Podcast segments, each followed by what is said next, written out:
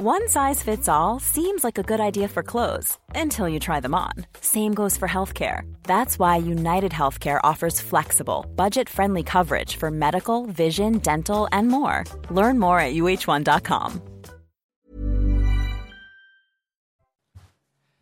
Bonjour à tous, bienvenue dans les belles figures de l'histoire. La belle figure du jour, c'est Saint Laurent, un des martyrs les plus populaires de l'Église catholique. Il est connu et célébré à Rome dès les premiers siècles de l'Église et il est connu surtout pour son dévouement au service des plus pauvres, mais aussi pour son courage admirable dans le martyr. On l'a appelé le diacre rôti pour avoir triomphé au moins moralement du supplice du grill. On en parlera. Les plus grands peintres aussi, comme Michel-Ange ou Fra Angelico, lui ont rendu hommage. On en parle aujourd'hui avec le père Jean-François Thomas. Bonjour mon père. Bonjour Emery. Vous êtes jésuite, je le rappelle, et auteur d'un chemin de croix illustré qui vient de paraître aux éditions Via Romana pour accompagner justement pendant le carême. Également avec nous Véronique Jacquier, journaliste. Bonjour Véronique. Bonjour à tous. Et puis cette émission, vous le savez, est en partenariat avec l'hebdomadaire France catholique qui titre là aussi sur le carême et la confession. Alors Saint-Laurent, Véronique, euh, pour commencer, il est connu euh, pour être mort martyr sur un grill, on va y revenir bien sûr, mais juste avant, que sait-on exactement de lui? Alors Laurent, tout d'abord, ça veut dire euh, le couronné de laurier, le triomphant, et on va voir de quelle façon il va triompher d'ailleurs, hein, c'est particulier. Il est né à Huesca, au nord de l'Espagne, vers 220, donc c'est le troisième siècle. Ses parents l'envoient faire des études dans une ville qui s'appelle aujourd'hui euh, Saragosse, et là il va faire une rencontre qui va bouleverser sa vie. C'est celle du futur pape Sixte II, euh, qui va monter sur le trône de Saint-Pierre en août 257. Ça signifie que Laurent a environ 37 ans. Alors Sixte II fait de Laurent l'un des sept diacres de l'Église, attaché au service de l'Église, et lui confie euh, tout particulièrement la gestion du trésor de l'Église, de l'argent, avec cette demande d'en distribuer une partie aux pauvres, de s'occuper des, pauvres. Euh, mais l'empereur Valérien reprend à cette époque les persécutions contre les chrétiens. Le pape Sixte II et ses diacres, les six autres diacres, sont arrêtés. Ils vont vivre le martyr. Nous allons voir de quelle façon. Mais tout d'abord, Laurent, c'est une chose. Il sait qu'il veut suivre le pape Sixte II jusqu'au martyr. Il n'a pas du tout l'intention de se défiler ça montre déjà le caractère qui l'anime. Alors, Père Thomas, euh, qu'est-ce qu'un diacre? Et avant de parler du caractère de Laurent, expliquez-nous le, contexte de l'époque. Alors le contexte est, un peu compliqué parce que c'est évidemment le développement de l'Église, mais avec beaucoup d'hérésies, euh, des hérésies plus bizarres les unes que les autres. Et l'Église officielle, l'Église catholique, elle, euh, a du mal évidemment à s'implanter dans l'Empire romain, qui, de son côté, a déjà compris qu'il euh, ne pourrait rien faire vraiment contre ce mouvement d'évangélisation. Donc c'est une suite de persécutions. C'est variable selon les empereurs. Et Laurent tombe évidemment au mauvais moment parce que c'est un empereur qui va déclencher une persécution terrible avant euh, ensuite une période qui sera plus calme et une nouvelle persécution également euh, catastrophique qui sera celle de Dioclétien.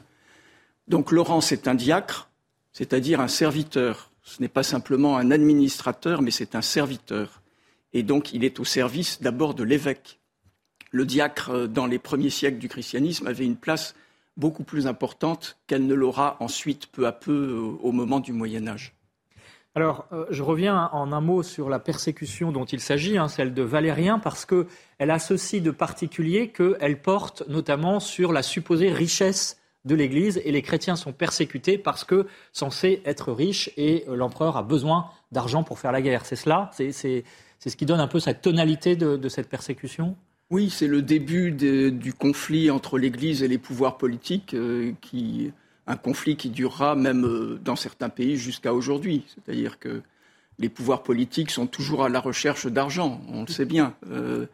et en France, on a connu aussi des moments comme ça, au moment de la Révolution et aussi au moment de la séparation de l'Église et de l'État. C'est toujours facile pour, l'État, pour un État, de prendre les supposées richesses de l'Église. Mais ce sont des richesses qui proviennent des pauvres, puisque bon, les fidèles, euh, ce sont eux qui euh, financent l'Église. Alors, au moment de, l'empereur Valérien, euh, l'Église n'est pas d'une richesse considérable, mais dans l'histoire justement de Sixte II et de, Saint-Laurent, on se rend compte que l'Église, elle est bien riche, mais d'autres choses. que d'or et d'argent. Elle est riche de sa foi, elle est riche aussi de sa pauvreté à la suite du Christ. On va voir cela effectivement dans la suite de l'histoire de, Saint Laurent, juste avant Sixte II, le pape, donc, hein, auquel est attaché euh, effectivement Saint Laurent. Il est connu aussi pour avoir réorganisé les catacombes. Alors, euh, c'est peut-être l'occasion aussi de, réduire une idée fausse ou euh, d'infirmer une idée fausse selon laquelle les chrétiens vivaient à cette époque-là dans les catacombes. Non, ils étaient persécutés, mais en fait, les catacombes servaient plutôt à l'exercice du culte. Hein, c'est cela? Oui, alors à l'exercice du culte, mais pas forcément euh, à la célébration de la messe. C'était plus un lieu de prière où on se recueillait sur les reliques des martyrs, puisque la foi de la première Église, elle est aussi vraiment fondée sur euh, les martyrs, dont fera partie euh, Sixte II, dont fera partie aussi Saint Laurent.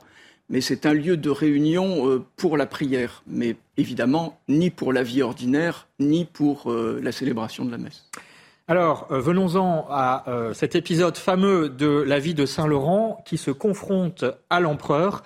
Ça a été rapporté par la tradition et surtout, ce qui est étonnant, c'est la manière dont il va défier euh, Valérien l'empereur donc. Oui, alors avant de le défier de le provoquer, on va le voir même avec une pointe d'humour, euh, Laurent dans des conditions incroyables et capable de finesse d'esprit, il y a cet échange resté célèbre entre Laurent et le pape.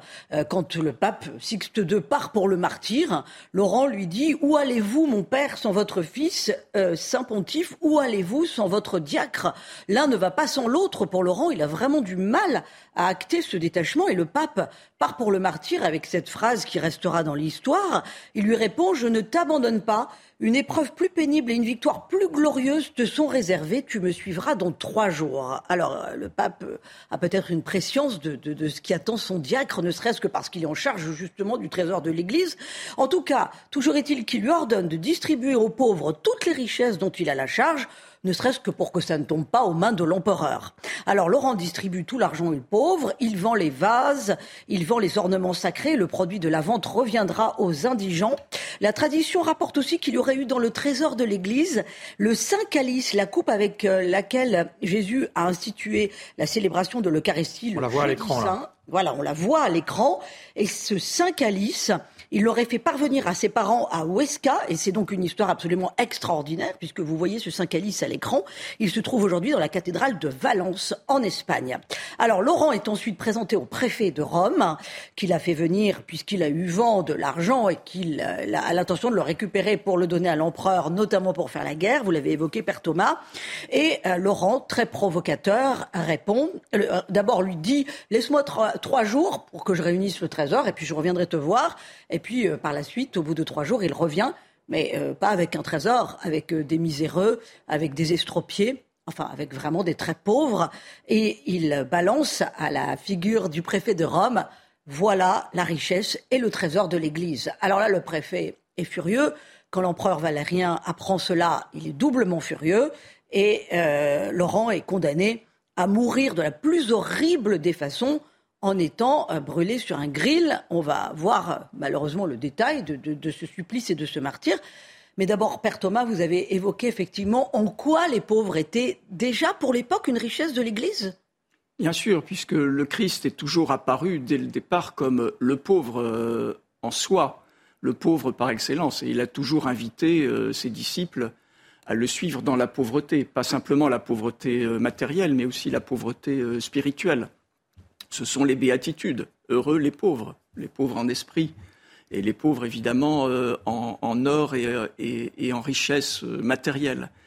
Donc il n'y a rien de surprenant dans une telle affirmation, et c'est évidemment magnifique que ce qui est présenté à l'empereur comme le plus grand trésor de l'Église, même s'il y a aussi évidemment un certain nombre d'objets précieux, ce soit les personnes qui essaient de suivre le Christ pauvre. Mais ce qui est paradoxal, Père Thomas aussi, c'est qu'il euh, y a cette idée reçue selon laquelle l'Église serait riche, euh, hier comme aujourd'hui, euh, riche d'un patrimoine, riche. Enfin, voilà. Et donc, effectivement, mettre au centre de son message la pauvreté, il y a quand même un paradoxe, en tout cas apparent aux yeux du monde. Oui, mais c'est très bien qu'il y ait des paradoxes et des apparentes contradictions. Euh, le trésor de l'Église, il existe euh, sous forme en effet de patrimoine, on ne peut pas le nier, euh, parce que l'expression de la foi de la foi chrétienne et de la foi catholique passe aussi par les images, les constructions. on, a, pense aux basiliques de Rome, notamment. Voilà, les basiliques de Rome, les objets d'art, mais qui sont toujours pour la gloire de Dieu. Donc il ne faut pas nier cet aspect. en revanche, ce n'est pas de la part de l'Église le désir de mettre de côté de l'argent pour euh, s'asseoir. Ou. Voilà, euh, pour s'asseoir sur un magot. Non, c'est toujours euh, quand il y a un mouvement d'argent dans l'Église, c'est toujours justement pour le service de ceux qui sont dans le besoin. Alors je vous propose à présent de regarder ce reportage signé Éloi Rochebrune. C'est effectivement un exemple resté célèbre de la charité de l'Église auprès des plus démunis. C'est pendant la guerre, le pape Pie XII qui se rend au chevet des Romains pendant la Seconde Guerre mondiale. Regardez. Cette image a marqué l'histoire de la Seconde Guerre mondiale. Le pape Pie XII, les bras étendus, au milieu de la foule désespérée, devant la basilique Saint-Laurent, en ruine. Le 19 janvier 1943, Rome vient d'être bombardée par les Alliés. Les bombes ont très durement frappé le quartier San Lorenzo, à l'est de Rome. Pie XII sort du Vatican et se rend en voiture au chevet des victimes. Ce jour-là, 1700 personnes ont été tuées et des centaines blessées. Sur le chemin du retour, sa soutane blanche est maculée de sang. Ce n'est pas mon sang, c'est le sang de Rome. Je ne veux plus que cela se reproduise. L'Italie sera marquée à vie. En 2008, Benoît XVI a fait mémoire de ces événements lors d'une visite pastorale dans la basilique Saint-Laurent. Il a rappelé le rôle de son prédécesseur. On ne pourra jamais effacer de la mémoire de l'histoire le geste généreux accompli à cette occasion par mon vénéré prédécesseur, qui courut pour consoler la population durement touchée parmi les décombres encore brûlants. La restauration de Saint-Laurent hors les murs a duré jusqu'en 1948. La façade a été reconstruite, mais les fresques des parties hautes ont été perdues. Juste un mot de commentaire, Père Thomas, sur cet épisode hein, de Pie XII. Finalement, est-ce qu'entre Saint-Laurent, qui effectivement dit que le trésor de l'Église, ce sont les pauvres, jusqu'à Pie XII et même jusqu'à aujourd'hui, finalement, cette préoccupation de euh, la pauvreté est un fil euh, directeur, un fil rouge qui, euh, explique aussi l'histoire de l'Église? Oui, c'est un lien constant. L'Église, même lorsque certains hommes d'Église commettent des abus, euh, et il peut y avoir des abus dans le domaine aussi de la richesse, euh, l'Église en tant que corps demeure toujours fidèle à la mission qu'elle a reçue du Christ. Et donc c'est bien l'annonce de la pauvreté, de la pauvreté intérieure. Avec cette image de Pie qui est magnifique, hein, les bras en croix. Superbe, oui. Alors Véronique, revenons à Saint-Laurent avec la dernière partie euh, de, son, itinéraire. Euh, il va finir donc martyr euh, sur un grill et c'est resté évidemment dans les annales. Oui, alors ce qui est aussi resté dans les annales, c'est que quand on lui annonce de quelle atroce façon il va mourir, il n'a pas l'air impressionné, Laurent. Hein. il va d'abord en prison, où il est fouetté, et là en prison d'ailleurs, la tradition rapporte qu'il va guérir un aveugle et convertir le chef de la garde Hippolyte qui est très très impressionné par la foi de Laurent et on le comprend. Et d'ailleurs c'est une époque, cette époque des martyrs où la foi était terriblement contagieuse. Alors euh, Hippolyte recevra le baptême des mains de Laurent et à son tour il sera martyrisé. Euh, en attendant Laurent donc après la prison, après les conversions, après les baptêmes, donc après cette contagion de la foi, est étendu sur un grill où les charbons consument peu à peu sa chair, l'idée étant bien entendu de le faire mourir parce que chrétien, mais aussi d'essayer de lui faire un petit peu avouer où serait le fameux trésor de l'Église. Parce que je ne suis pas sûr que le préfet de Rome et, euh, l'empereur Valérien aient vraiment compris le sens des paroles de Laurent hein, quand il dit que la pauvreté, c'est la richesse de l'Église. Donc il aurait dit à ses bourreaux, ça s'est resté dans l'histoire, c'est assez cuit de ce côté, vous pouvez me retourner. Et puis, à moitié carbonisé et sur le point de rendre l'âme, il aurait murmuré c'est prêt, mangez-moi maintenant. Voilà, la tradition a retenu aussi la, finesse d'esprit et l'humour de Laurent, qui meurt le 10 août 258. Alors, Père Thomas, vrai ou fausse, hein, cette histoire de cuisson témoigne d'un homme qui est d'ailleurs devenu le patron des rôtisseurs, pour la petite histoire, euh, d'un homme quand même plein de caractère, d'une foi incroyable, mais surtout, elle démontre la paix qui habitait les martyrs. Mais comment peut-on supporter un supplice pareil alors je ne sais pas comment on peut le supporter. Je pense qu'il faut passer par le martyr pour le savoir. Il y a sans doute des grâces spéciales qui sont données dans ces moments euh, évidemment épouvantables. Ce qui est euh, marquant, c'est que, en effet, dans la vie de tous les martyrs, pas simplement des, des, premiers siècles, mais également les martyrs contemporains, on retrouve toujours la même paix, quelle que soit l'atrocité des tortures. Et les préfets, les consuls romains, les juges romains étaient particulièrement doués pour trouver un raffinement certain euh, dans les différentes formes euh, de torture qu'ils allaient infliger avant même de réduire la personne à néant. Donc euh, il y a toujours chez, chez, le martyr, quelle que soit l'horreur qu'il doit affronter, il y a toujours chez le martyr cette, cette fermeté qui désarçonne bien souvent les juges auxquels il a affaire. Et c'est une euh, remarque qu'on peut également faire.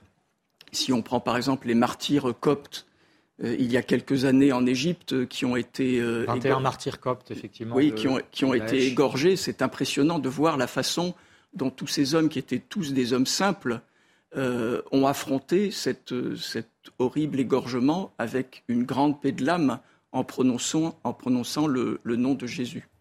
Ça explique euh, aussi sans doute euh, la postérité de Saint-Laurent à travers euh, l'histoire, à travers l'art, et puis dans les bâtiments, on va en parler, mais effectivement, il a été représenté par les plus grands, je le disais en préambule, hein, Fra Angelico, Michel-Ange.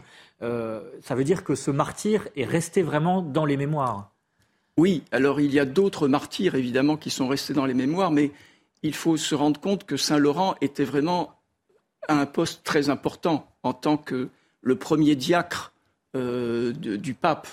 Euh, comme je le disais tout à l'heure, euh, être diacre à l'époque, ce n'était pas simplement être l'administrateur de quelques biens. Il y avait aussi un rôle d'évangélisation, un rôle de prédication. Le diacre prêchait sans aucun doute plus souvent que le prêtre durant les premiers siècles. Donc il y a aussi une transmission de la mission papale qui s'est faite auprès de son diacre, d'où cette communion qui existe entre les deux euh, jusqu'au martyr.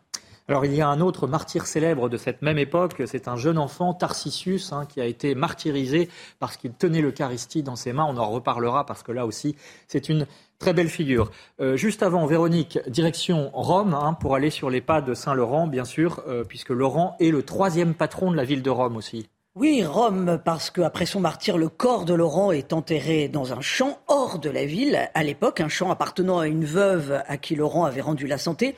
L'empereur Constantin fera élever une basilique sur le tombeau de Laurent, la basilique donc Saint-Laurent, hors les murs. Hein. Vous la voyez s'afficher à l'écran.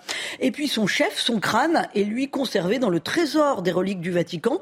Elle est parfois exposée à la vénération des fidèles le jour de la Saint-Laurent, donc le 10 août, dans l'église Sainte-Anne des Palefreniers c'est à côté euh, du Vatican. Euh, preuve que ces reliques étaient précieuses, le pape euh, Adrien Ier en offrira à Charlemagne au 8e siècle. Et le grill, sait-on ce qu'il est devenu? Alors le grill, selon la tradition, il serait dans la, dans la basilique Saint Lorenzo et Lucinia, toujours à Rome. Et puis, anecdote, il y a une église à Rome qui s'appelle l'église Saint-Laurent in Panis Perna. Ça signifie l'église au pain et au jambon. C'est quand même assez, assez incroyable.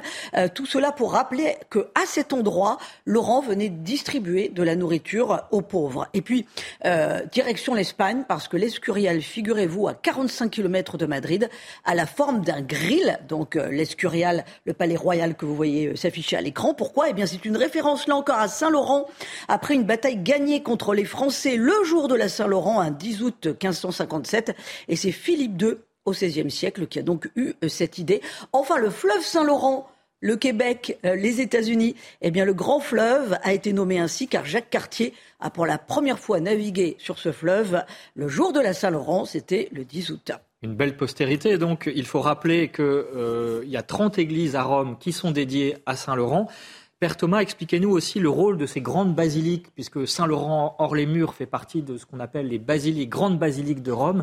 Euh, pourquoi sont-elles importantes et peut-être notamment dans cette période de carême?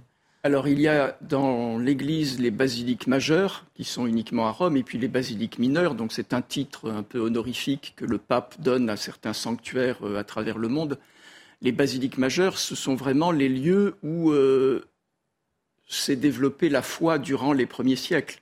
Donc généralement, basiliques construites sur euh, le tombeau d'un martyr, que ce soit Saint Pierre, Saint Paul, euh, Saint-Laurent ou bien sur des, avec des reliques particulièrement insignes, comme par exemple à Sainte-Marie-Majeure ou à Saint-Jean-de-Latran. Et, la tradition voulait que, notamment pendant le carême, hein, les, pénitents, les fidèles, aillent faire ce qu'on appelait des stations. Oui, hein. alors pas seulement les pénitents, ce sont d'abord les stations faites par le souverain pontife.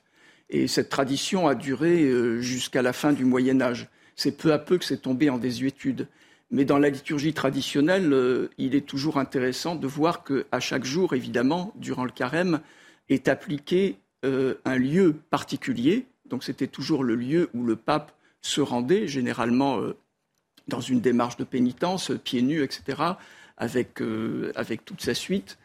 Et euh, c'est très impressionnant donc d'avoir ce lien avec euh, les siècles passés. Il en reste des traces puisque le, pape actuel, hein, les souverains pontifs, commencent toujours le carême le mercredi décembre depuis euh, la basilique Sainte-Sabine sur l'Aventin à Rome. Véronique, pour terminer, un livre pour mieux comprendre cette période où a vécu Saint-Laurent oui, parce qu'il n'y a pas de biographie euh, spécialement consacrée à Saint-Laurent. Alors, je vous recommande le livre d'Anne Bernet, Les chrétiens dans l'Empire romain, des persécutions à la conversion du 1er au 4e siècle. Un livre très très dense et c'est aux éditions euh, Talendier. Et puis, bien entendu, la lecture de France catholique zoom sur la confession cette semaine, l'histoire de ce sacrement. Et pour découvrir la vie des saints, france-catholique.fr. Voilà, merci Véronique, merci Père Thomas de nous avoir accompagnés pour euh, découvrir cette figure de Saint-Laurent. Euh, pour terminer, sachez qu'il est fêté le 10 août, on l'a dit, c'est le patron des âmes du purgatoire, des bibliothécaires, des administrateurs, des cuisiniers, des rôtisseurs, vous l'avez dit Véronique, des pauvres, des pompiers et des verriers, rien que ça. Il est invoqué contre les brûlures et l'eczéma, qu'on appelle aussi les feux de Saint-Laurent.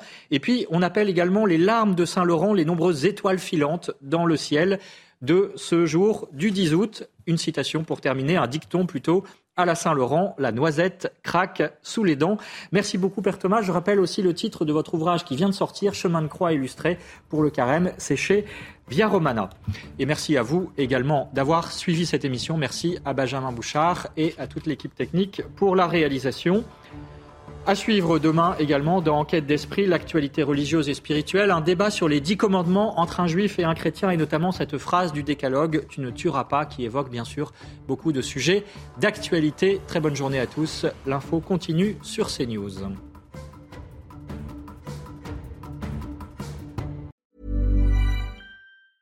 Planning for your next trip?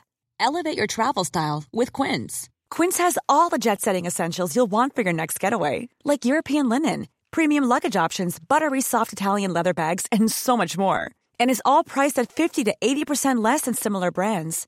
Plus, Quince only works with factories that use safe and ethical manufacturing practices.